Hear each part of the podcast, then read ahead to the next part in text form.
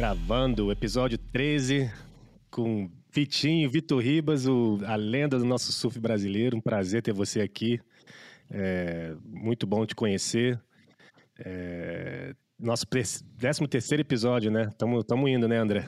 Tá, flu, tá fluindo, tá fluindo. Vai fluir ainda mais com o Vitinho agora, meu amigo. Isso aí é a fera braba.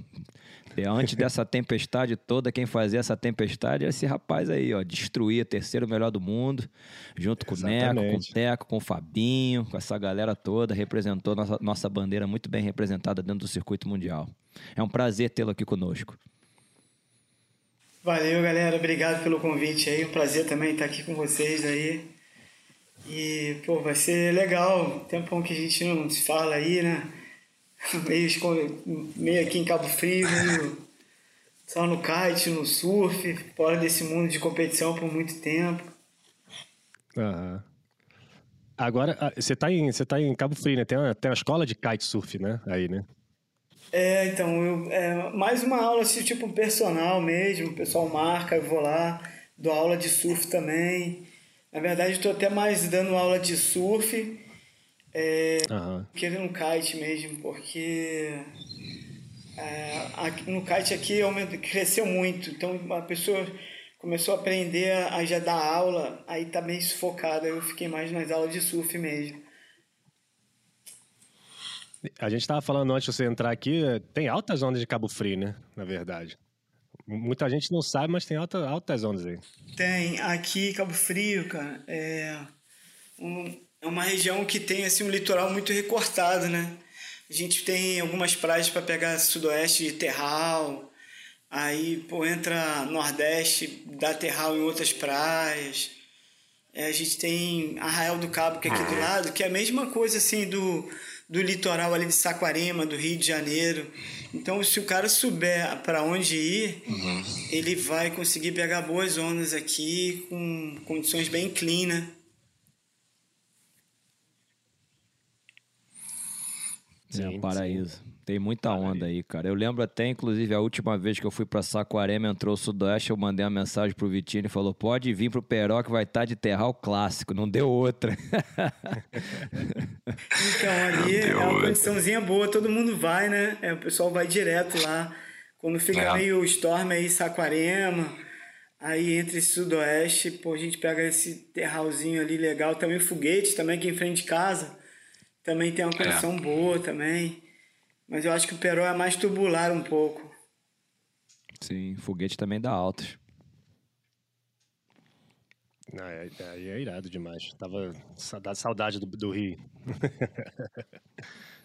Demais. Vitinho, qual a maior diferença, cara? Sei que você está acompanhando também a, a, o circuito mundial, a evolução dos brasileiros dentro do circuito mundial, mas quando você olha para trás e vê a sua geração, de tudo que vocês galgaram até vocês chegarem no circuito, qual é a maior diferença que você enxerga hoje em dia entre essa nova geração do Brasil no circuito mundial e a sua geração naquela época?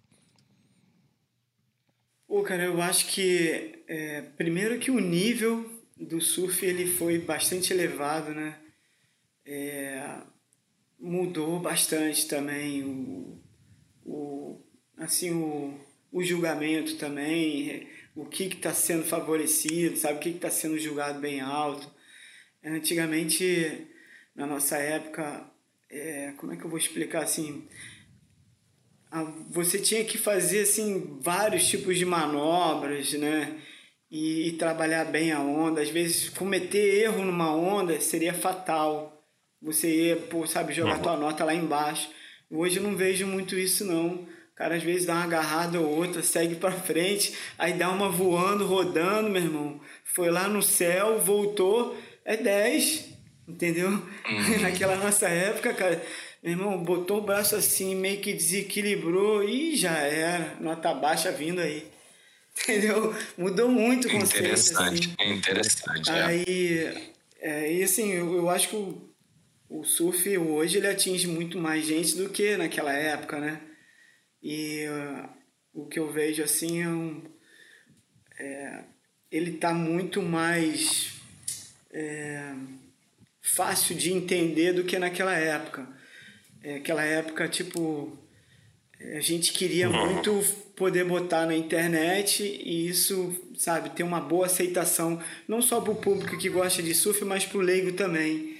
E isso praticamente foi feito. Eu comecei é, participar daquilo tudo lá embaixo, nas reuniões e tudo mais, o pessoal falando que tinha que fazer, que o site era legal, que tinha que crescer e, porra, era a galinha dos ovos de ouro da ASP e se transformou nisso, né? Hoje, é, aqui, pelo menos em Cabo Frio, acredito que no Brasil todo, as pessoas vão para casa dos amigos ou para uma surf shop assistir os eventos. É muito bacana. Uhum. É, isso que é, é, até levou essa curiosidade com, com, essa pergunta do André, assim, se você assiste meio os eventos hoje e pensa assim, nossa, acho que é, por ser um pouquinho, né, teoricamente mais fácil, né, como é que você, você se vê, assim, nossa, como seria eu competindo no dia de hoje, né? De repente, seria mais fácil para você é, é, evoluir no, no, no, circuito ou você acha que você acha que é, é diferente comparar? É, acho que a primeira coisa, assim, é, tudo bem, eu, vou, vou, vou, dar um exemplo aqui, né? É, a idade pega, né? É, tem 50 anos, Kelly Slater é um cara diferenciado, né? É, mas, assim, hoje eu me ver no circuito, pô, vou te falar, não dá mais, mesmo que... Eu, eu digo assim, na época, na época. Eu digo assim, na, na sua época, se você colocar é, é, né, você nos, nos, nos, seus 28, 30, se colocar no dia de hoje, como seria?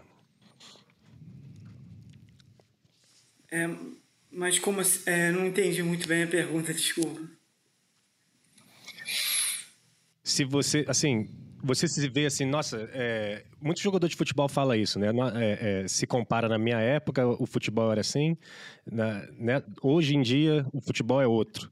Se eu, na minha época, me encaixasse no futebol de hoje, poderia me, me dar bem melhor do que de repente foi na minha época, porque evoluiu muito o esporte é, rola esse pensamento, assim, eu nos meus 20, é, meus 25, surfando no, no, no, no, no surf de hoje, seria mais fácil ou seria mais difícil? O que, que você acha? Cara, eu acho que hoje em dia, pro, pra mim, pro, acho que pro mundo, do surf que tá na atualidade é muito mais difícil. Primeiro que eu vi numa época que tudo era muito novo é, até mesmo os apoios eram maiores, né? Eu vejo um, aquela época muitos surfistas bem patrocinados. É, tudo bem que ninguém ganhava esse dinheiro que os cinco primeiros, sei lá, os três primeiros no, no tour ganham hoje em dia. Mas, cara, a quantidade de apoiadores que tinha, o pessoal conseguia ir para os campeonatos sem fazer rifa, entendeu? Não tinha esse negócio de fazer uma vaquinha para poder ir para o campeonato é, sabe? A gente conseguiu os apoios, sabe? Ninguém ganhava muito de dinheiro, mas todo mundo tinha um, um patrocínio legal. E, é, sei lá, eu me ver assim hoje no circuito, eu acho que eu. Eu acho que eu ia, ter, eu ia ser um cara parecido com o Ítalo, uma mistura de Ítalo com o Filipinho, não sei. Os caras mais velozes, assim, com bastante fluidez, entendeu? Só que eu não sei se eu ia conseguir dar esses aéreos que eles dão, não.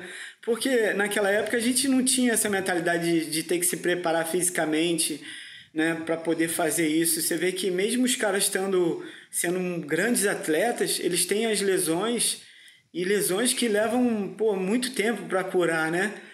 Então, é, eu acho que a minha vantagem ia ser eu ia seguir esse caminho deles. Velocidade, eu sou mais leve, entendeu? Botar bastante massa muscular e, e tentar fa fazer um surf bem rápido mesmo. Apesar de eu não ser um aerialista, eu acho que o mundo do surf hoje em dia tá, tá nesse nível aí, tá, tá indo para esse caminho. E aí, pô, acho que o surfista ele precisa ter essa arma secreta. Eu gostei muito da sua comparação, cara, porque eu acho que você, você falou a coisa certa. Eu vejo o Vitor Ribas, eu sempre vi o Vitor Ribas como um cara arisco, veloz, muito rápido em ondas médias e pequenas. E eu, eu consigo enxergar sim um pouco de Ítalo Ferreira, consigo enxergar sim um pouco de Felipe, mas eu concordo com você, é um outro surf, é completamente diferente. Você devia surfar de 5,9, 5,10 na sua época, hoje em dia nego surfa de 5,8, uma prancha, uma prancha de epóxi, uma prancha mais fina, uma prancha mais leve, então mudou muito. O atleta está muito mais preparado. Hoje em dia os, os surfistas são atletas, literalmente. Na, na, naquela época, na sua época, que também é um pouco da minha época, a gente não tem uma diferença de idade muito grande, eu tenho 46. É, poucos atletas realmente davam uma ênfase nessa parte física, era muito pouco, a maioria só pegava onda. E hoje em dia, 95% dos atletas estão focados na parte física também, porque eles sabem que é, muito, é tão importante quanto você botar suas horas na água. É, é isso aí, cara. O surf hoje em dia, os caras são atletas. Eu fico olhando a preparação né, de um atleta ou de outro, os caras levantando peso pra caramba. Eu falei, que isso, cara? a gente não tinha essa visão, cara. Era, era uma corridinha na areia da praia, era por uma academiazinha puxar uns ferrinhos pra lá, um jogava uma capoeira, outro fazia uma yoga, né? Era uma coisa mais ou menos assim. É isso aí. É isso aí. Ah, até porque o equipamento também evoluiu muito, né? O equipamento naquela época não se compara do, do de hoje e vice-versa, né? É, eu acho que a evolução foi no equipamento e, e nesse, nessa pegada de atleta, né? Acho que só até pouco tempo todo mundo começou a malhar. O John John, há 5, 6 anos, treinava fora do, da água. Ele, só, ele sempre falou, só surfo, só surfo. É. Agora ele começou a ver que tem que, tem que treinar, tem que, né, para manter o nível da galera, né? Isso aí, para mim, foi as, as, duas evoluções maiores, o, o, o treino fora da água e o, e, e o equipamento, né? E previ, prevenir as lesões também, né? Porque se você não treina, ali o João John é um, foi uma lesão atrás da outra. Então ele sabe que hoje em dia ou ele treina ou ele vai se lesionar cada vez mais. Até porque o tipo de surf que é feito nessa época, o Vitinho, se eu não me engano, quebrou o tornozelo. Surfando. Né? Em Huntington Beach, Vitor? Foi, foi em Huntington Beach ali. Aí, ó. Entre Huntington Beach e Newport. Newport Beach, ali bem no, no meio mesmo ali. Na verdade, o campeonato era Acho que era no lado do de Newport até, mais pro. Bem ali para Newport, mas bem no, no meio da praia, entre as duas, as duas praias ali. E esse ano eu ia me classificando, né? Eu já estava pertinho de classificar. E aí eu tava com Tadeu Pereira, Pio, Renan, Tatuí. Cara, água geladona. Eu fui tentar fazer um movimento. Calcanhar saiu um pouco da parafina da prancha. Eu já não estava sentindo a perna porque já estava congelado. E aí quando eu fiz essa torção assim para girar a prancha, trocar de direção, o, ele, o calcanhar levantado ele girou completo com, com os dedos do pé agarrado na parafina. Aí tive uma torção, mas graças a Deus, cara, deu tudo certo, me, me recuperei. No ano seguinte eu me classifiquei. Mas assim, voltando a essa parte de treinamento, o Kelly Slater ele chegou no circuito e já muito assim com uma ideia diferenciada de todo mundo ele fazia muitos alongamentos, ele já fazia uma é. yoga, é. tinha pessoas ali já, sabe? Eu acho que administrando isso para ele, mostrando um caminho, eu acho que foi por isso que ele teve longevidade no circuito. Agora, o primeiro cara que eu vi realmente preocupado com essa preparação física e, e investindo em levar pessoas para poder facilitar tudo isso para ele foi o Mick Fanning. Mick Fanning, é. ele foi uhum. o cara que eu pô, vi, o cara contratou um ex-surfista e aí o cara ia para tudo quanto é campeonato, carregava a prancha, dava dica, passava parafina, ia lá na beira, pá, não sei o que, o cara tinha praticamente um ababá, sabe? Foi o primeiro que eu vi mesmo que tinha um cara só para isso, entendeu?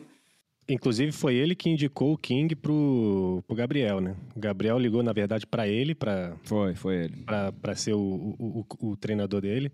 E aí o Mick Fanning falou: não tem tempo, tô com filho, não dá. Acho que a melhor coisa para você é o King. E aí foi lá, indicou o, o ex-treinador dele pro, pro Gabriel e deu certo, né? É, o, o que eu acho, assim, é... independente, assim, do, do cara ser um um bom treinador, assim.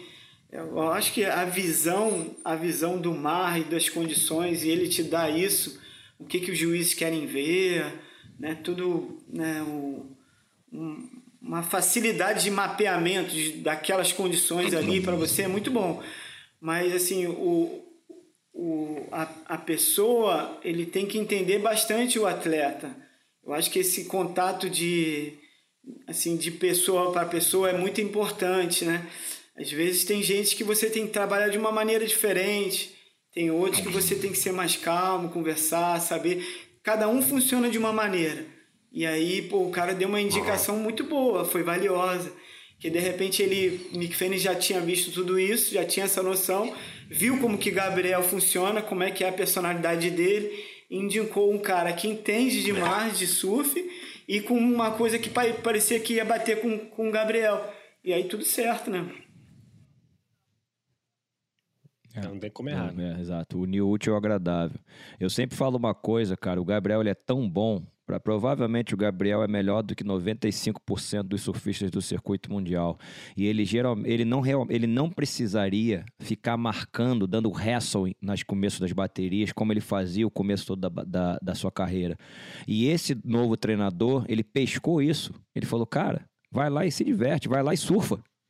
E você, a gente não viu mais um Gabriel dando duro em ninguém, marcando ninguém. Não estava mais preocupado, cara, porque ele é muito melhor do que todo mundo. E quando você é muito melhor do que todo mundo, deixa o surf falar mais alto. Você vai precisar de uma tática aqui ou ali, em alguns determinados momentos, em algumas baterias. Mas olha o que aconteceu no ano passado. O cara estava livre, leve e solto. E você pode ter certeza que isso foi o dedo do treinador. Uma outra coisa também que eu achei interessante, ele diminuiu a espessura das pranchas do Gabriel. O Gabriel surfava de 30, 31 litros. Foi para 28. Por quê? Para cravar mais a borda, para usar mais a borda da prancha. Então, um treinador experiente que entende do assunto, ele vai entrar no seu time para mostrar um, coisas que você ainda não está enxergando. Então, é uma coisa assim super positiva, né, cara? É, a visão do cara é muito boa, né? Ele, apesar de não ter sido um grande competidor, mas assim, é, o Mick Fanning sabia como é que era o cara, a cabeça do cara. E, tipo assim, ele, ele chegou para somar com o Gabriel. O Gabriel concorda também. Ele, para mim, ele é o cara mais, mais competitivo que tem no circuito mundial. É o melhor mesmo do mundo. É, em qualquer condição, ele vai estar altamente competitivo, competitivo e vai ser o cara a ser batido, entendeu? Pode estar mexido, pequeno, grande, tubo, do jeito que for, de Scott, de back, deitado, o cara vai ser bom. É. E por isso que eu acho que ele é o, é o mais competitivo no tour. Mas assim, é, ele uhum. cara, tem muita coisa ainda para acontecer aí no circuito, cara. Eu acho que ele vai chegar a trazer muitas vitórias aí, ele vai se recuperar essa parada aí que tá rolando e vai continuar sendo o Gabriel Medina no, no surf, que a gente é, é, bacana demais de ver, né, cara? Um cara muito talentoso, ele traz pô, muita motivação muito, pra praia, muito. Pra, né, pra, pro surf. É. é uma coisa que sempre foi é, similar assim da sua época do, e da época de hoje é, é a união dos brasileiros, né? Você, você, consegue ver essa, essa, essa, essa similaridade entre, entre a sua geração e a geração de hoje? Então, eu tô, eu tô muito afastado assim do, do circuito, mas eu, eu vi que esses últimos anos, principalmente, a galera sempre tem se reunido muito, né? O pessoal tem, tem se juntado muito. Sempre teve essa união, né? Na nossa época, eu acho que ainda era mais porque muitos da gente, a gente não, não falava bem inglês, cara. Então, por você longe de casa, por você ficar ali sozinho, sabe, um tempão, meses era, era bem difícil, né? E além de, tipo, tinha alguns que não conseguia nem alugar um, um carro, uma casa, passava perrengue mesmo. Então a gente acolhia, entendeu? É, uhum. Outro e meia, um ajudava o outro. Pô, o outro tava sem dinheiro, pô, vamos, vamos rachar aqui, não, tá tranquilo, vamos aqui, cai pra dentro, não sei o que, fazia as barcas, sabe? Ninguém ficava na mão, não, cara.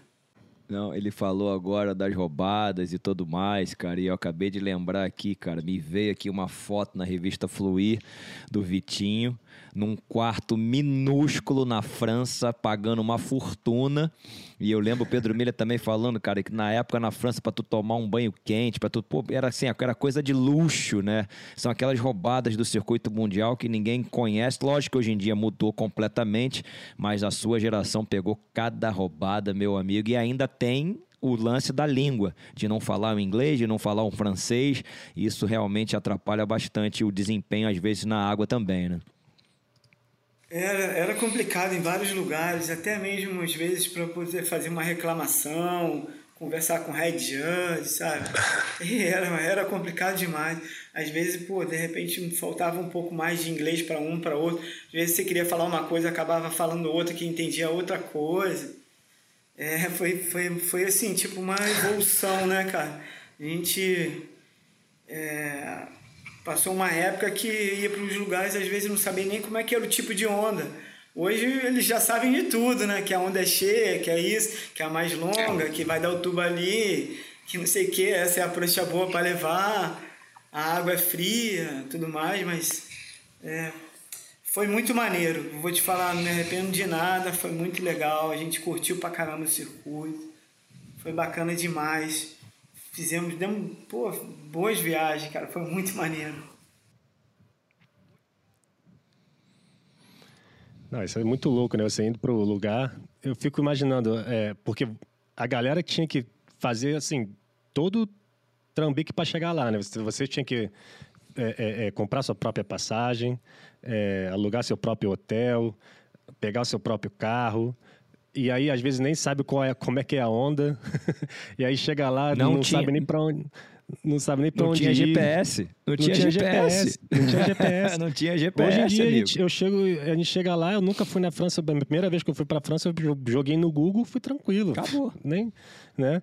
Antigamente não tinha como. Nossa, eu fico pensando nesses perrengues que vocês passaram aí. É, então, não tinha muito isso, que, tipo, às vezes, assim, alguns, a boa era meio que tentar colar com alguém que falava bem inglês, já conhecia o lugar, sabe? Chegar junto. É, eu lembro que da, na época o, não sei se era o empresário ou o patrocinador do Fabinho Silva, ele meio que tentava falar com a galera pra gente tentar chegar meio junto no, no aeroporto, para ele poder, sabe, chegar nos lugares e, e tá bem parado, né? Porque era difícil mesmo naquela época, cara. E muitas vezes a gente ficava perdido ali, e às vezes até para pegar uma informação na rua, era difícil de, de falar como é que faz, né? Mas assim, foi, foi, muita, foi muita história, foi muito. Foi um, pô, a gente abriu as portas mesmo. Graças a Deus deu tudo certo. Verdade. A gente fez uma história bacana aí no circuito. E foi um aprendizado para todo mundo. A gente leva para a vida, né, cara? Sem dúvida. Com certeza. Você tem alguma memória de, alguma, de algum momento que é, você chegou num país novo, num lugar novo que você nunca foi, sem saber onde é, como é que era a onda e, e como é que foi essa experiência? Você tem alguma memória de, de, de, um, de um... Não vou falar perrengue, né? De algum momento desse, assim. Cara, eu não consigo me lembrar assim muito bem, mas assim, eu lembro de, de chegar no aeroporto assim, acho que tava eu, Peterson, Rosa, acho que tinha mais alguns assim, acho que um ou dois. Naquela época ali, naquela barca que a gente parou no aeroporto, eu não sei se foi Inglaterra ou se foi Japão. E aí ficou, ficamos estacionados, tipo assim, cara, o que, que vai fazer? Ninguém podia alocar o carro, não sabia se comunicar, onde que era a praia. Opada. A gente meio que conversando assim, quem que vai, quem que não vai. Aí, pô, sabe, eu acho que naquela época ali eu tomei a frente, fui, aí, pô, aluguei, não sei como que eu fiz, mesmo pagando uma taxa absurda. Acho que pela aquela tinha um negócio da idade também para alugar o carro, né? Aí a gente conseguiu sair do aeroporto, mas ficamos ali algumas horas pensando, conversando. Rolou um estresse, mas graças a Deus a gente saiu do aeroporto, entendeu? E, e não foi uma vez só, não, tiveram várias. E às vezes, pô, tu, tu chegava num lugar e tu via surfista, pum, pegava a prancha, aí, pô, vinha um outro lá que era o patrocinador, o manager, aí buscava o cara, botava na van, pá, tudo bonitinho, e ia embora a gente ficava. Falava, caramba, os caras estão tudo indo embora, chega um voo, chega o outro, e a gente tá aqui parado, meu irmão. Vamos fazer alguma coisa. Aí, cara, a gente Cara, tinha que tomar uma atitude, né? Sinistro, sinistro. Cara, o, o, o, Mando, o Manos Yu já me contou cada história dessa sua geração que ele ajudava vocês pra caramba, porque o Mano falava inglês, né, cara? E também viajava o circuito todo pra fazer a computação. E ele falava, cara, eu ajudei tanto Vitinho, Peterson, Guilherme, tanta gente, cara. E, que era casca. Ele falou pro Japão era um dos, um dos piores lugares pra todo mundo, né? Pra se comunicar. O mano, cara, o mano não era só o cara da, da, do computador, não, do sistema, cara. Ele era praticamente um tour manager naquela época, que foi uma época que não existia muito esse tour manager, né? Ele organizava muita coisa, pô, sumiu bagagem, pô, tem que ligar para uma operadora aí da a companhia aérea.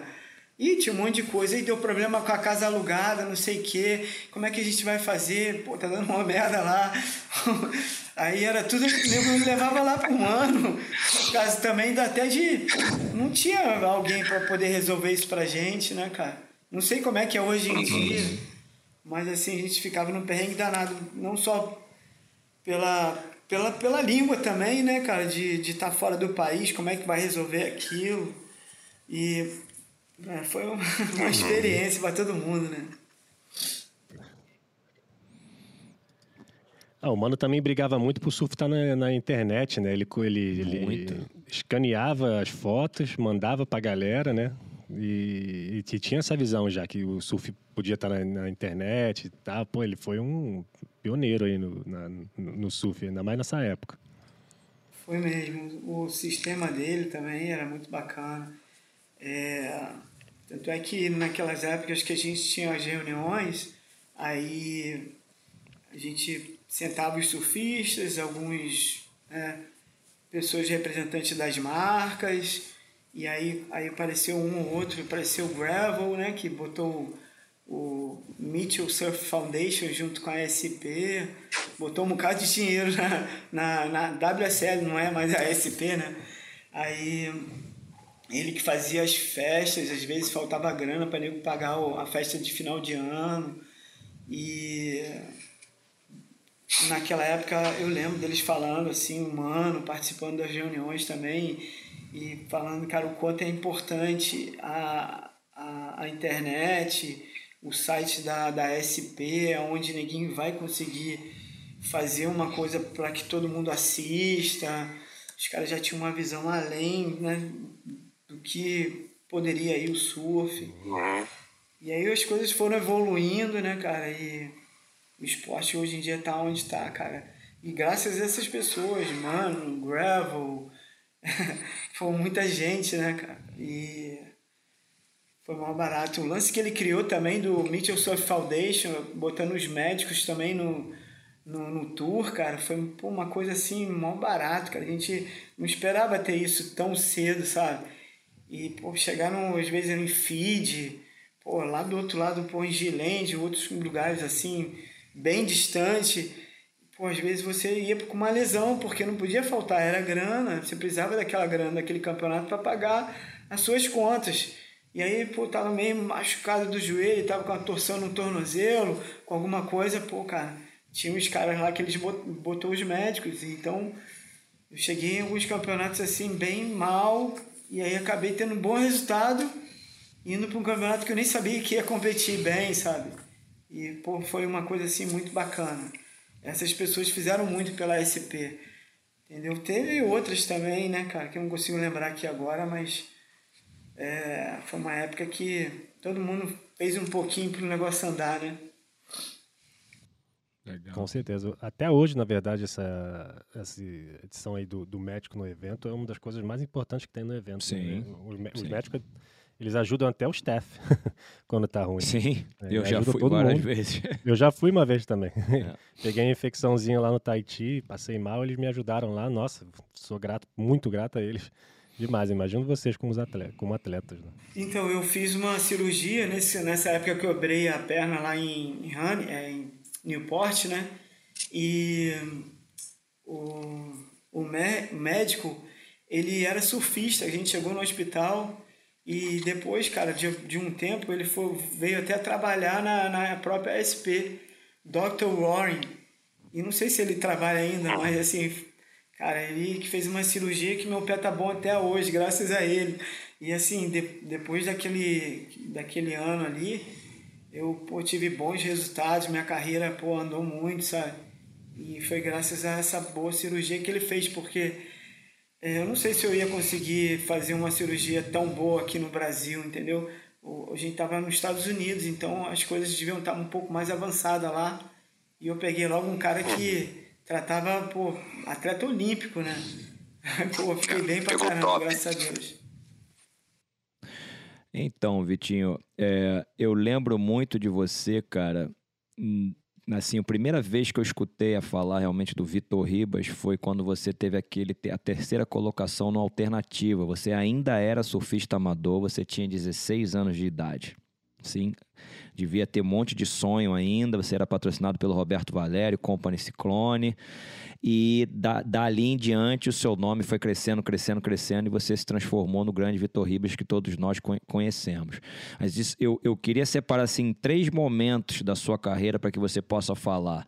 Um esse momento, essa terceira colocação na Alternativa Pro, um campeonato que todos os gringos estavam, todos eles, e você foi o melhor brasileiro naquela etapa com apenas 16 anos de idade.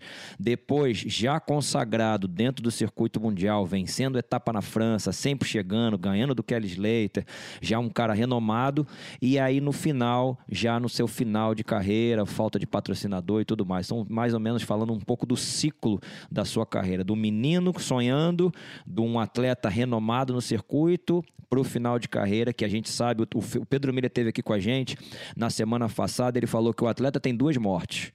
Uma, quando ele encerra a carreira, e a outra quando nós temos realmente que partir desse, desse planeta para uma melhor. E eu queria que você falasse sobre isso, do começo, do meio e do fim.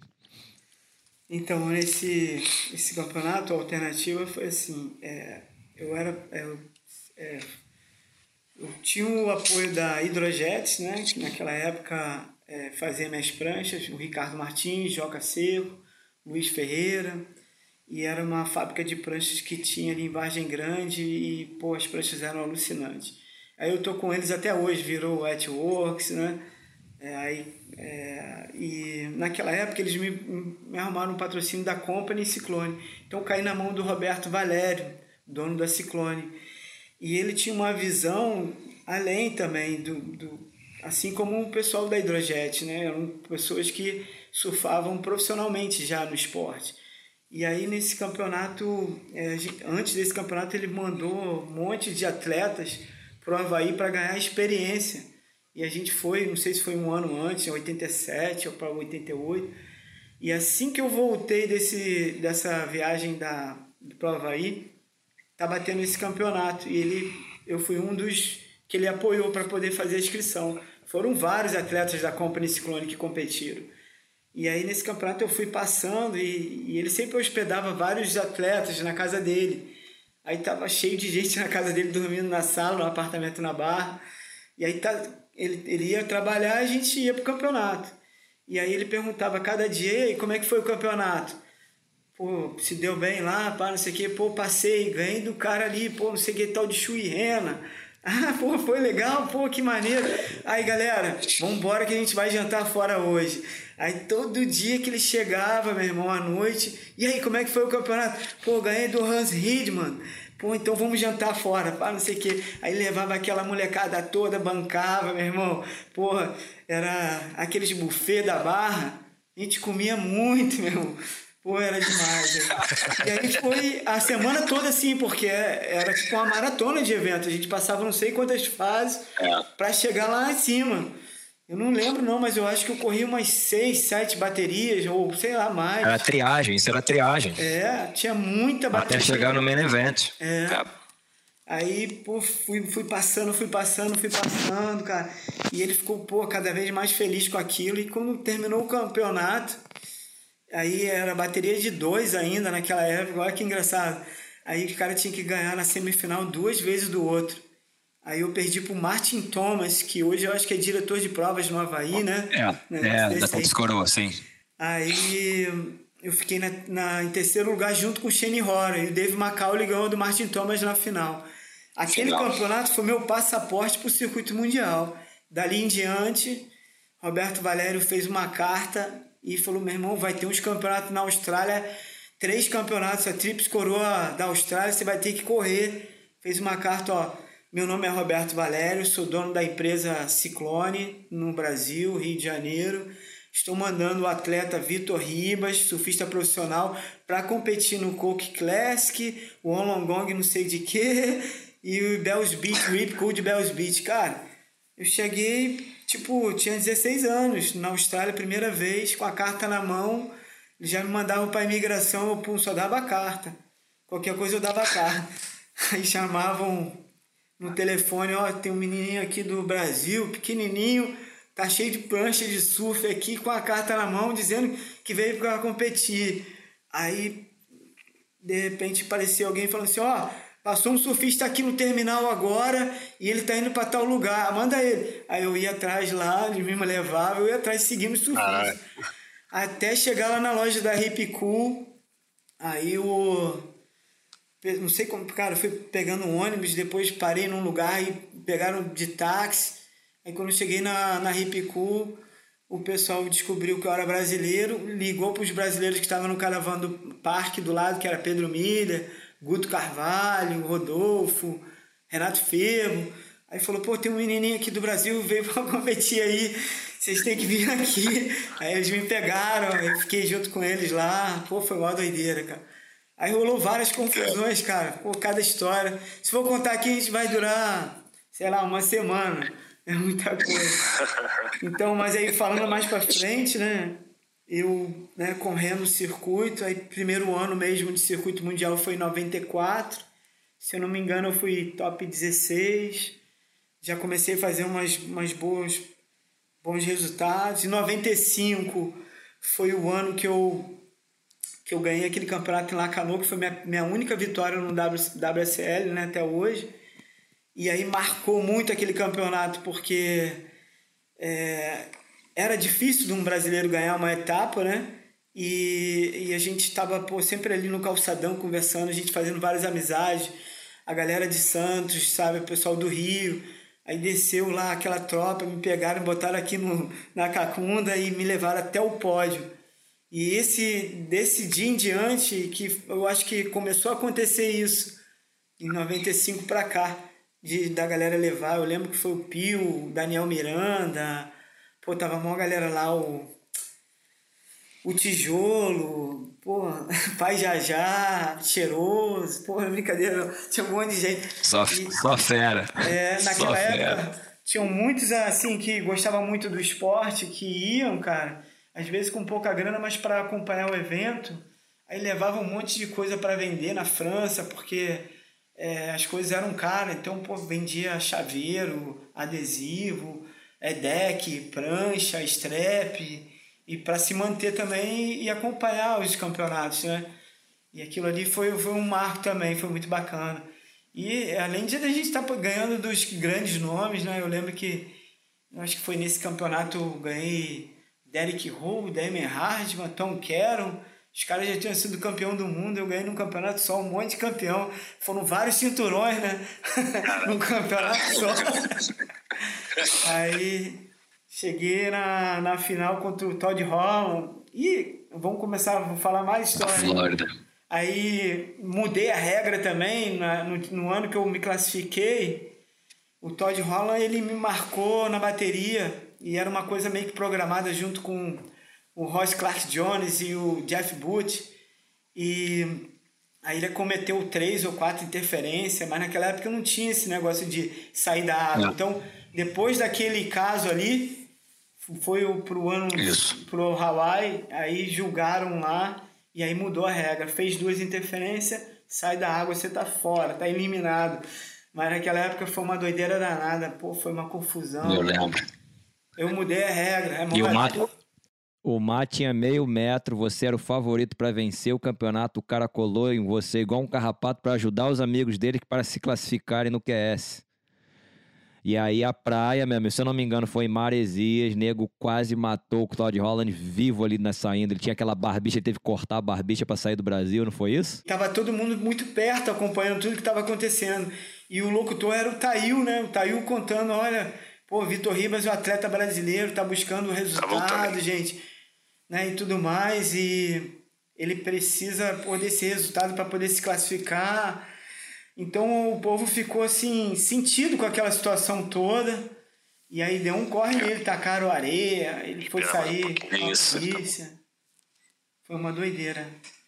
Vamos voltar antes do final da carreira, porque você ganhou essa etapa na França, mas você foi segundo para o Walk em Feed. Como é que foi essa final em Feed também? É, essa final foi, foi bacana demais também. O, a gente fez uma bateria ali que, se eu não me engano, foi um, menos de um ponto ou um ponto de diferença. O Ok estava surfando muito também, foi o ano que ele foi campeão do mundo, né? E foi um ano que o Slater, ele parou de correr o circuito mundial, ele pediu um ano para dar uma, uma pensada, dar uma descansada. E nesse ano a gente é, competiu, né? Na, na, na semifinal eu caí com o Kelly. Aí acabei ganhando dele na semifinal e fiz a final com o Ock. E foi, foi bacana demais, né, cara, ter podido surfar ali com o Ock naquelas condições. Um campeonato que, pô, que era uma onda perfeita, encaixava muito bem no meu surf. E foi bacana demais, assim. Foram campeonatos, assim, que marcaram mesmo. Tenho o troféu até hoje, bonitão. Lembro também que quando eu voltei para casa com o troféu, me ofereceram 500 dólares pelo troféu dentro do avião. Aí eu falei, pô, não vou vender não, cara.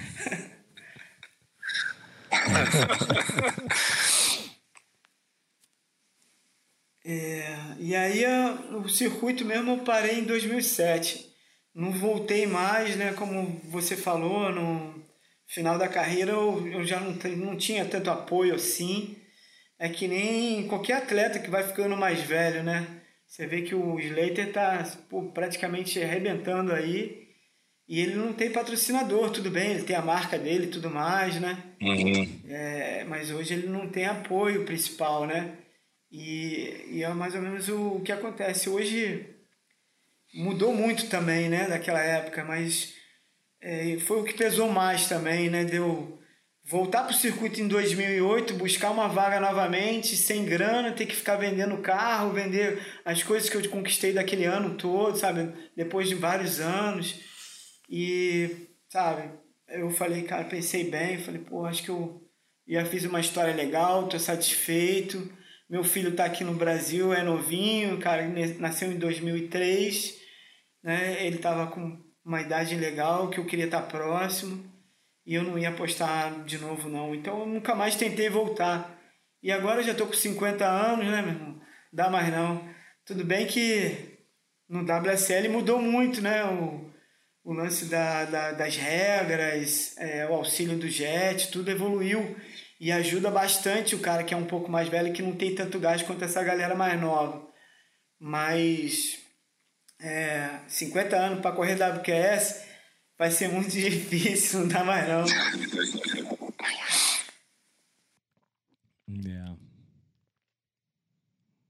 Pô, maravilha, Vitinho. Muito bom, cara. Você foi um grande ídolo. Não só você, né? Quem não conhece muito o surf, o seu irmão, você vem de uma família de dois grandes surfistas também, o Valério Ribas e o Plínio Ribas, que era considerado o melhor surfista de ondas pequenas do mundo naquela época.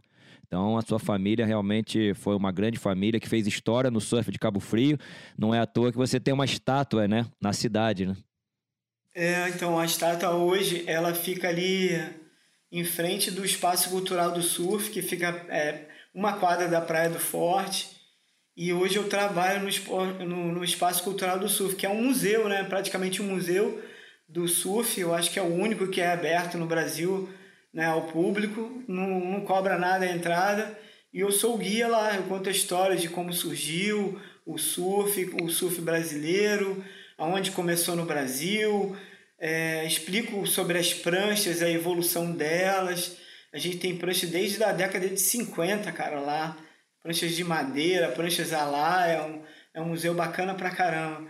A cidade, é, apesar de não ser uma surf city como é, Ubatuba, Joaquina e outros lugares, a gente tem esse museu aí que é, mal, pô, é demais, cara.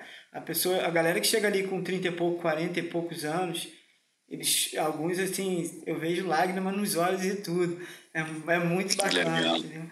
E hoje, eu, pô, minha vida tá, tá bacana, cara. Apesar de eu não estar tá no circuito mundial, né? É, isso eu já sei que passou para mim.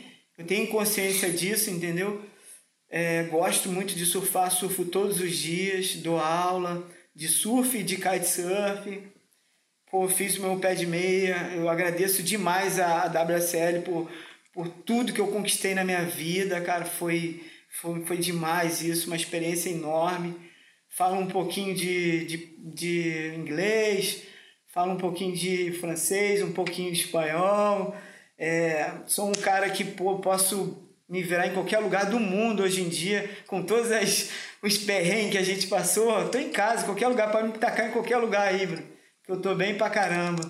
Sou feliz aqui, cara. Eu moro perto da praia, ando de kite, pego onda. E agora tô com meu filho com 19 anos de idade. Alô, alô, galera tá aí, empresários.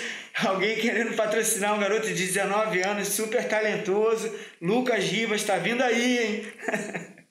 É, foi a primeira temporada dele no Havaí, surfou bem. E o, e o Lucas é diferente né, do Vitinho, do biotipo. Ele é grandão, altão, né, cara? É, então, dá um aviso aí pra galera, os empresários. Galera, pô, quiser apoiar um maneiro, um garoto legal pra caramba, com 19 anos. Super talentoso, ama o surf. Quer seguir os passos do pai no circuito mundial. É, pô, super educado, todo mundo gosta. Quem conhece fala muito bem dele tem uma imagem bonita, é diferente de mim. É alto, bonito pra caramba, fala bem inglês, tá preparado Só tá faltando prata, só falta um pouquinho de grana aqui. Pô, felizmente eu, eu fui bem como surfista, mas como empresário, como fora do surf, eu não consegui ganhar muito dinheiro, não. Mas assim, a gente está fazendo o melhor possível para que ele consiga conquistar o sonho dele e que, pô, torcendo para que alguém chegue aí para poder dar um apoio, dar essa oportunidade para ele. É como você falou, né? Hoje em dia é... Hoje em dia é um pouquinho mais difícil, né, da galera ter o suporte. Antigamente, todas as marcas de roupa era as mais maneiras era, era de surf, né? hoje, hoje a galera, a galera que faz um dinheiro bom é fora do, é, é na verdade, é, os patrocinadores são um pouquinho mais fora do surf, né? E, e pô, tô, tomara que dê certo aí para ele, estamos torcendo para ele porque merece, né? Pô, ainda mais vendo dessa história que você tem. É, ele, ele é super dedicado, cara. Ele tem é, buscado muito isso. É, aos 14 anos ele começou a investir bastante no, nos treinos. Hoje ele mora no Rio de Janeiro, na casa do Arquimedes, que é pai do Cauã Costa. E com isso ele está sendo filmado direto lá na Praia do Recreio, na Macumba tá fazendo um trabalho legal pra caramba. Eu vou correr atrás agora de uma preparação física para ele esse ano. E a gente tem que arrumar uma grana para poder botar eles no QS, cara. Porque ano passado é, eu tô muito fora do surf, né? Eu achei que ele fosse conseguir uma vaga. Antigamente sempre aparecia uma vaga. A gente ficou lá em Saquarema, passou o WQS, passou o Pro Júnior e ele não conseguiu entrar no campeonato, cara. É uma coisa assim que é, não é do meu mundo, não, sabe? Mudou muito, né? Hoje ele tinha que arrumar algum jeito de ir no QS logo para ranquear, porque sem ter aparecido no ranking, ele não consegue nem vaga para correr no Brasil, né, cara? É, é, agora mudou, cara. Mudou. Criaram os Challenge Series e você tem que competir nos, nos, nos campeonatos pequenos para conseguir fazer uma pontuação para você ir galgando o seu espaço para um dia conseguir chegar no Challenge, para aí sim você sonhar em se classificar para o CT. Mudou bastante. Você acabou de falar também do Cauã Costa, que é um menino também muito bom, tem muito talento.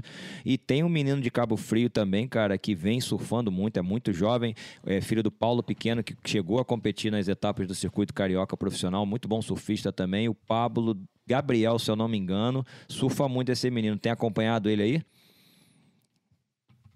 Surfista, né? A mãe surfista, o pai também. O avô dele também, surfista, pioneiro aqui na fabricação de prancha, de Cabo Frio. E a vida deles, cara, é ir pra praia cada dia, filmar o filho, né? O Paulo Pequeno filma o filho dele em todas as condições e aí conversa, fala, cara, ele tá totalmente focado no, no que ele quer. O moleque é super talentoso, muito bom, cara. É, ele surfa que nem gente grande. Tudo que o pessoal faz aí no é, circuito, é. ele faz. Eles aéreos de é todo é jeito, tem, tem a linha, tem borda. Ele só precisa agora é, é acompanhar o crescimento dele e trabalhar fisicamente, porque ele está pronto, cara. É, pelo que eu tenho visto, cara, eu não moro aí, eu não, ainda não tive a oportunidade de acompanhar ele surfando ao vivo, mas pelo que eu acompanho, realmente é o que você falou. Ele já surfa como profissional, só que ele tem 12 anos de idade. Isso aí. Mas o, o surf, ele ficou muito. É, muito profissional, né? Tem muita criança, assim, muito menino surfando bem, se dedicando a isso, já sabe o que quer desde novo, né? E assim, é, mesmo sem esses apoios que, que eu vejo que está faltando muito no mercado, cara, os pais, cara, estão botando do bolso, estão fazendo o que pode para levar os meninos na competição. E eu não estou falando que é um, dois, três, não, cara. Isso é no Brasil todo, cara. Porque virou um sonho do, dos brasileiros ser surfista profissional, é. correr no WSL, entendeu? E assim, hoje é, o circuito ele está mudando muito, né? Parece que agora vai ter um corte né, no meio do ano, aí diminui mais os atletas. Tem, uhum. depois da Austrália. Ficou bem difícil de, de conseguir um espaço agora para poder correr o circuito, né? Tava falando do meu filho da dificuldade que é de entrar no evento. É, se a gente tivesse grana, eu mandava ele para um campeonato desse menor aí nos Estados Unidos, na Flórida, no, num outro lugar no Havaí, de uma estrela ou meia estrela, para ele somar ponto, porque se ele não correr nada, esse ano vai chegar aqui no Brasil, ele também não vai correr nenhum WQS, que não vai ter vaga para ele. Ele já está com 19 anos, aí estou falando do meu filho, mas imagina os outros que estão aí no país que tem nível para correr, que querem, mas não estão tendo oportunidade, é. né? É, vai, vai, ter, vai ter que competir nas etapas do Carioca, Paulista e Circuito Brasileiro, né? Não vai, vai ser difícil realmente escorrer as etapas do Circuito Mundial, mesmo do QS. Mas assim, a gente torce muito com, com essa mudança agora da, da CBS, né, cara? Que uhum. tá vindo para melhor e de repente, cara, quem sabe a gente não volta a ter o melhor circuito nacional do mundo, que a gente já teve isso, né? Foram seis, sete tá. etapas, cara. Cada uma etapa dava um carro. Da onde você já se viu isso, é. cara? O cara sair com o carro na mão, com a chave. Brincadeira, não. É, isso aí é uma coisa que aconteceu um, um tempo atrás e durou uns anos acontecendo, né, cara? Foi muito maneiro. E, e o Brasil, o esporte está num, num patamar que tem tudo para que volte a acontecer. E de repente tem uma esperança aí para ele também, para outros também, né? Sem dúvida, sem dúvida. É, como o, o, o esporte está evoluindo, né? Fica, fica mais. Eu acho que também está passando uma transição agora, né? De, de, de um, um esporte mais, mais niche a, a, um esporte um pouquinho mais esbranjado, né? Ainda mais no Brasil. O Brasil agora o surf é muito maior do que era 10 anos atrás, né? Nos Estados Unidos ainda está crescendo, mas no Brasil já é um esporte alto nível, né? Já está ali junto com futebol, MMA, vôlei, são os quatro esportes principais ali do Brasil. E aí fica tem, tem muitos ajustes ainda a ser feito, né? Uma coisa, Vitinho, que eu concordo com você, porque na minha geração também era assim. A maioria dos surfistas brasileiros, eles eram patrocinados por marcas e empresas brasileiras. Existia um aquecimento dentro do mercado muito grande. E o que eu vejo hoje em dia é que as marcas gringas meio que tomaram esse controle dos melhores surfistas brasileiros. Porém, por, pelo esse boom que o surf deu nesse momento, nesses últimos anos, com, com o Gabriel, com o Adriano, com o Felipe, com o Ítalo, é, ele também abriu o leque de oportunidades para os surfistas. Então, hoje em dia, o surfista não está mais preso somente na surfwear Ele pode também buscar um patrocínio em outras, em outras, em outras empresas que vêm hoje em dia, como você falou, o surf não é mais mar, marginalizado como na minha época, como na minha adolescência, como na sua adolescência. É o que você acabou de falar. Hoje em dia, os pais estão investindo, tendo sonhos que os filhos se tornem surfistas profissional, porque a imagem do surf é muito boa. Acabou essa história de surf ser associado com drogado. Isso acabou. Não tem mais nada a ver. O surfista é um atleta como um atleta olímpico. Na verdade, o surfista é um atleta olímpico. O Ítalo Ferreira foi o primeiro surfista do mundo a vencer uma medalha de ouro, assim como a Carissa Mora Havaiana. Então, isso vai, vai ser parte do nosso cotidiano. E isso está trazendo também outras marcas que não têm nada a ver com o surf, mas que acham o lifestyle do surfista, o estilo de vida, maravilhoso. E essas marcas querem se associar aos surfistas. Então você tem um nicho muito maior de vender o seu atleta e para você tentar até vender o seu próprio filho, ser um empresário e vender o seu filho para esse tipo de marca, que não é surfwear e que muitas vezes tem muito mais dinheiro para investir do que uma marca de surf, entendeu? Então isso eu acho uma coisa positiva hoje em dia. É, legal pra caramba. É, mas assim, tem que acho que tem que ter uma pessoa boa para buscar isso, né? Não vai ser um, né, um, eu, um, cara que não tenho essa, é, essa visão de, de empresário, de empreendedor, de, de saber vender, né? Eu acho que hoje está muito assim, acho que está faltando mesmo uma, é um grupo de empresários começar a pegar esses atletas e, e vender para essas marcas que você falou que está aparecendo. Porque hoje o, o, no Brasil e no mundo é, esse, esse mundo do, do, dos apoiadores de surf está muito pequeno. São dois empresários aí que pô, meio que controlam tudo, né? É, e eles que conseguem vender os atletas e tudo mais. Não tem muita saída para um lado para o outro. Você pode até mandar uma mensagem para uma marca, o cara não vai nem te responder, cara. Nem um, um oi ele está acostumado a conversar com aquele empresário ali que ele já conhece, que troca uma ideia direto, que é amigo, que faz um churrasquinho e tudo mais. O surf, hoje, na, na minha visão, ele, ele nessa parte de apoio, de tudo mais, ele virou uma panelinha. Ele ficou uma coisa muito fechada entre poucas pessoas. E para você conseguir entrar naquele meio, só, só botando na mão desses empresários aí.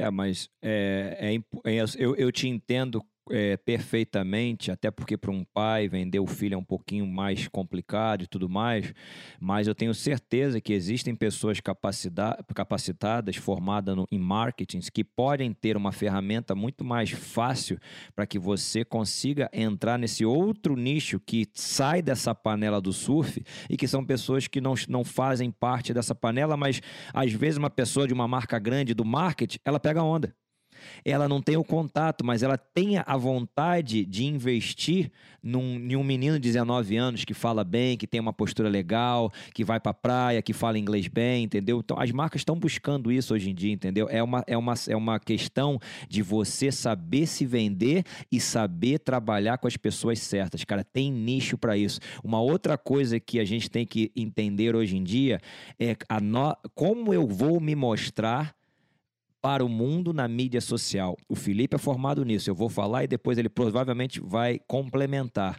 Na nossa época, Vitinho, a gente dependia das revistas de surf para aparecer e dar retorno para os nossos patrocinadores, também com resultados em campeonato, correto? Acabou isso. Acabou isso. Hoje em dia, você dá o retorno na sua própria mídia social. Na sua conta do Instagram, você pode dar retorno para os seus patrocinadores todos os dias. Você pode criar conteúdo para o YouTube todos os dias. Nós não tivemos essa sorte, Vitor. A gente dependia da Fluir, da Radicor, da Insane, ou do Sport TV, ou dos resultados obtidos na competição. Hoje em dia, você tem gente que ganha, acredite, tem gente que ganha muito bem com canal de YouTube, tem gente que ganha muito bem com uma conta no Instagram que nunca venceu um campeonato profissional. Entendeu? Então é só ter uma questão de visão e ver aonde o mercado está te levando.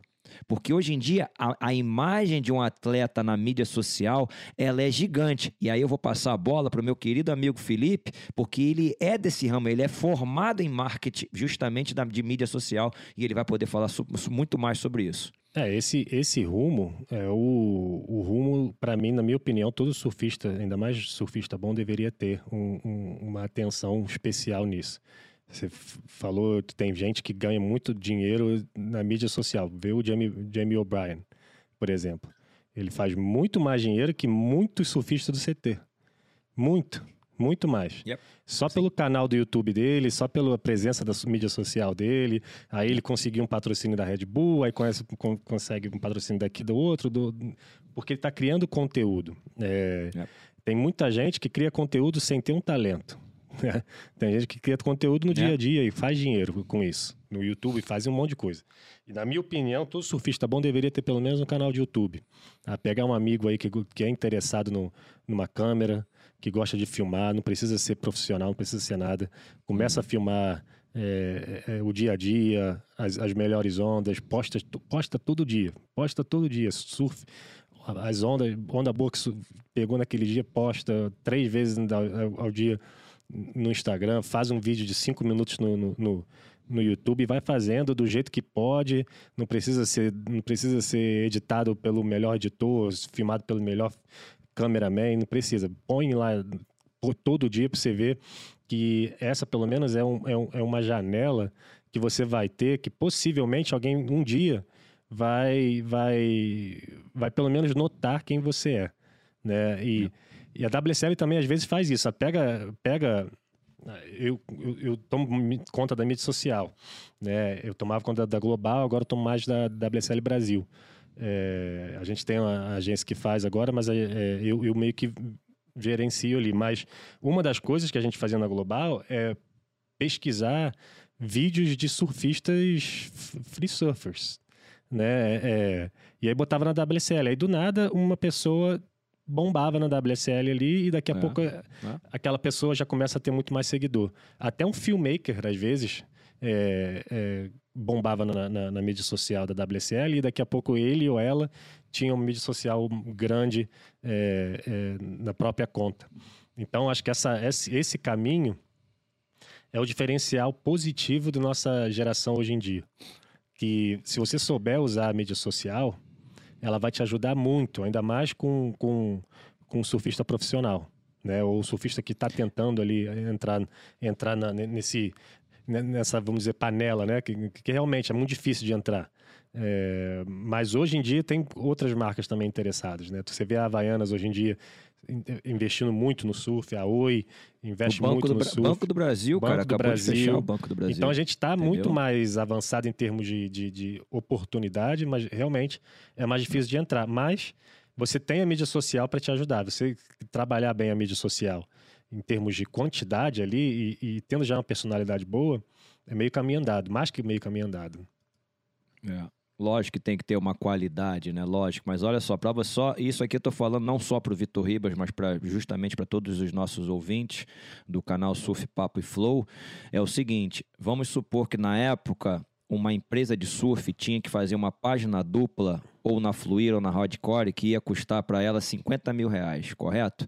Hoje em dia, se ela, se ela patrocina um atleta e esse atleta tem 100 mil seguidores no Instagram, ele vai estar tá mostrando o produto para 100 mil seguidores. E às vezes, naquela época, lógico, o surf não tinha o boom que tem hoje, talvez a revista Fluía Hardcore não tivessem nem 100 mil pessoas vendo.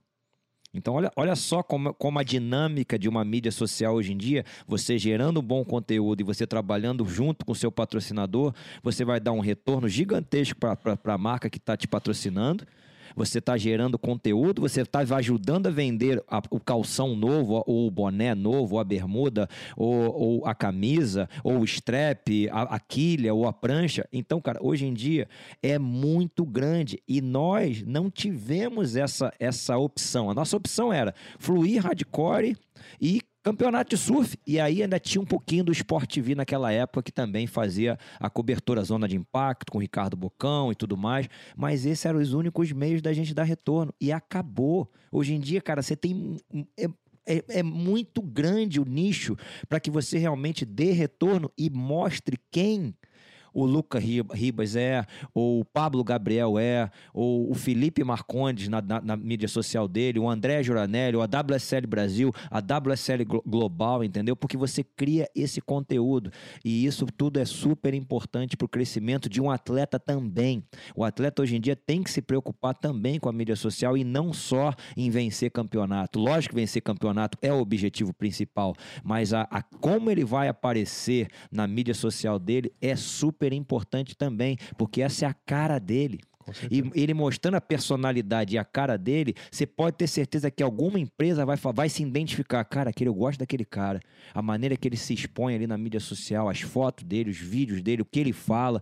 Pô, é um cara interessante para minha marca, entendeu? Então isso tudo tem que ser levado em consideração pra, hoje em dia para um atleta. E não só para um surfista. Eu tô dizendo em todos os esportes, porque a mídia social é para todo mundo independente de você ser atleta ou não. Todas entendeu? as carreiras, eu vou dizer, né? Na verdade. É, todas as carreiras, é. exatamente. Pô, legal, pô, vou, vou dar essa dica aí para ele, porque para mim, assim, é, é, difícil, né, de, de você mexer com esses, com a, com a mídia, de abrir o YouTube, eu não, internet eu sou meio muito fraco. Demorei um tempão para conseguir falar com vocês aqui, imagina o YouTube, né? porque não é da nossa geração. Eu também tive uma dificuldade muito grande. Eu sou chamado aqui pelos pelo, pelo meus próprios filhos de caveman, nome das cavernas. Mas você vai evoluindo, você vai aprendendo um pouquinho mais, você vai aprendendo. Não é assim um bicho de sete cabeças. Parece que é um bicho de sete cabeças, mas não é não, cara. Eu, eu tenho certeza que você viajar do Rio de Janeiro até a França naquela época era muito mais complicado do que você entender um pouquinho mais de computador. Mais. Acredite, muito acredite. Mais, certeza. É, vai ter que, vai ter é porque, a é cara é porque... aí pra, pra aprender. Ah, as coisas vão evoluindo, cara. E nós, nós, seres humanos, a gente tem que estar tá sempre nessa evolução, entendeu? Eu não tô falando que você tem que ficar na internet, no YouTube, na mídia social o dia inteiro e deixar de viver a sua vida. É usar um equilíbrio, mas usar também essa nova, ferma, essa nova ferramenta em, em, prol, em, em, prol dos seus objetivos, ou nesse caso, nos objetivos do seu, do seu filho, ou no objetivo de um outro atleta que pode estar nos ouvindo agora nesse momento falar: caraca, pô, faz sentido o que eles estão falando, então faz sentido o que eles estão debatendo, entendeu? Porque hoje em dia a carreira de um atleta é muito maior do que só dar retorno dentro de uma competição. Exato. Não, e outra, é, é, também às vezes não precisa ser você, né, é, é Vitor? De repente, ele tem um amigo que gosta de câmera, né? É. Que gosta de filmar. Eu, para mim, eu, eu, eu, se eu pegar, se tem onda boa, eu tenho e, e tá grande para mim, eu fico eu, eu, me amarro ficar ali uh, uh, filmando surf, né? Tem maior galera que gosta de fazer isso, quer fazer uma carreira disso. Então, ele achando um, um amigo assim que tem uma câmerazinha, hoje em dia até no, no iPhone já consegue, é, já, é um, já é uma evolução tremenda. Isso aí já dá para trabalhar junto. É, vou passar essa bola para ele, mas ele já, ele já mexe no Instagram dele direitinho, cara. Ele já tem essa visão e tudo mais. E YouTube eu acho que ele não tem ainda não, mas vai ter que criar e, e começar, né? Porque, é. como você falou, é uma oportunidade de você mostrar os, né, a sua personalidade, o seu caminho, que você está buscando. E se vender também. Às vezes, falaram também, não sei, que depois de um tempo, se o cara ficar muito famoso no YouTube, ele ganha dinheiro do próprio YouTube pelas propagandas ganha. que ninguém põe, uhum, né? Ganha, sim, dá para fazer. É. Ganha. Isso é bem legal também. O YouTube em si, eles pagam é. por, por comercial ali que passa em cada, cada vídeo, né? Depois de mil, depois, é. depois de mil é, é, seguidores ali, começa a ganhar um, uma graninha. Já é uma coisa, né? É, isso, é, isso, é, depois de mil. Imagina quem tem um milhão, entendeu? Quem tem 500 mil. Então, Exato. é um negócio, cara, que hoje em dia está rendendo. E eu vou, ainda te digo mais, foi ele usou o exemplo do Jamie O'Brien o Jamie O'Brien provavelmente ganha mais dinheiro do canal do YouTube dele do que dos patrocinadores. Ele ganha sim uma boa grana dos patrocinadores, mas ele ganha muito mais com o canal dele, cara. E ainda fazendo o que ele gosta, que é pegar onda e se divertir com os amigos e filmando tudo. É legal pra caramba. A imagem dele é muito boa, né? Ele vai com bodyboard, vai com prancha soft. É. Cada hora ele arruma uma coisa. Cara, tem um que eu gosto muito também, ó. Tem o do Cole Smith, que é bacana. Aquele moleque também fala de alimentação. É um pouco diferente do Jamie. Tem o do Nick Von Rupp também, Sim, da, do- lá da Europa, o, euro- o português, que é excelente. O cara pegando cada onda, incrível. Lógico que esses caras já estão mais transados, já tem, já tem filmmaker, já tem o cara de dentro d'água, já tem o cara do drone, porque esses caras já estão estourados, já estão bombando, entendeu? Mas você pode ter certeza que tem também gente galgando o seu espaço que vai chegando também, que vai com, força, cara, que já tem 10 mil pessoas seguindo. Ó, o Stefan Figueiredo tem um canal bacana, Man, Man at Water. Tá com aquele filme, as imagens dele. Então, cara, as coisas. Tem o Silveira tem um Eugênio Sarmento, que inclusive eu já vi você e o seu filho surfando no canal do YouTube dele. Entendeu? Então, cara, é criar conteúdo, cara. É criar bom, bom conteúdo. Ter bons conteúdos para você é, é, explorar esse novo nicho que é a mídia social que chegou e tá, e tá dando. Tem gente que, que é desconhecido, que tem 500 mil eh, seguidores, que tem um milhão de, de seguidores. Então, essa é, é uma nova tendência que eu diria para essa nova geração. Exato. Lógico que pra gente, 46, 50, 55, é um pouquinho mais, é um pouquinho mais complicado, porque nós não vivemos isso. E a gente tinha que olhar para a lua e para a nuvem para saber se o tempo ia mudar. Não é verdade, Vitor Ribas? Verdade, cara. Eu acho que vai entrar o sudoeste. Olha lá, a nuvem tá mudando, cara. Eu acho que vai entrar o sudoeste amanhã, o mar vai mudar. Acabou isso. Agora você faz uma previsão de um mês. Cara, daqui a um mês vai bater um sol gigante que vai entrar na Austrália, que vai passar pelo Fiji e vai bater aqui na Califórnia. Olha só que loucura que nós vivemos hoje em dia. Isso não existia na nossa É mesmo? época. Não é mesmo? Verdade. A gente é aquele. ia no final de tarde ali para ver que se o mar estava subindo, né? Como é que ia fazer a É. noite, se estava querendo vir as nuvens. É diferente. É isso aí. Hoje eu acompanho isso bastante aqui no, no vento também, né? Para saber a previsão, para velejar, também ondulação. É uma ajuda pô, muito boa, né? Você poder saber mais ou menos o que vai acontecer daqui para frente. E assim, é importante você se especializar nisso, porque é um passo à frente de todo mundo, né? E é, é sem mais ou menos o que acontece no YouTube, nesses outros lugares aí, né? Se você conseguir mexer, é uma ferramenta que pode te ajudar, né? Exato. Pode, pode. Vitinho, é, queria de novo, muito obrigado por participar aqui. Eu sei que seu tempo é valioso, já está aqui já há um tempo conversando aqui. É, Brigadão mesmo aí pelas histórias, pela conversa. Foi um prazerzaço ter você aqui. É, demais. Com certeza, vamos pedir outra vez para você participar de outro episódio. Se der, seria muito, muito bem-vindo. Valeu, pô, obrigado, André. Obrigado, Felipe, pela oportunidade de estar aqui com vocês. E dizer, cara, que, tipo assim, é, a minha história é, na, S, na SP, na WSL, para mim foi, foi demais, assim. Eu tenho... Eu só tenho a agradecer a entidade por ter me dado essa oportunidade de, de, de conhecer o mundo, de vivenciar esse mundo de competição, de pô, fazer pô, novas amizades, de conhecer culturas diferentes. É, eu sou super grato com tudo que é, não só a, a entidade né, me deu, né, abriu essas portas do circuito, mas eu acho que eu acredito mesmo em Deus, sabe? Papai do céu abriu as portas para mim e eu pô, busquei aquele caminho e fui e as coisas aconteceram também. É isso. Obrigadão aí por tudo, pelo espaço. E se Deus quiser, vocês vão ter mais aí um Ribas aí no, no circuito, se Deus quiser aí, futuramente. Oh, amém. Tomara. Tomara. Muito obrigado pela sua participação, cara. Você é um cara que sempre foi um ídolo para mim. Seu irmão, eu tive a oportunidade, ele tem a mesma idade que a minha, o Plínio, a gente competiu muito nas categorias de base do Rio de Janeiro.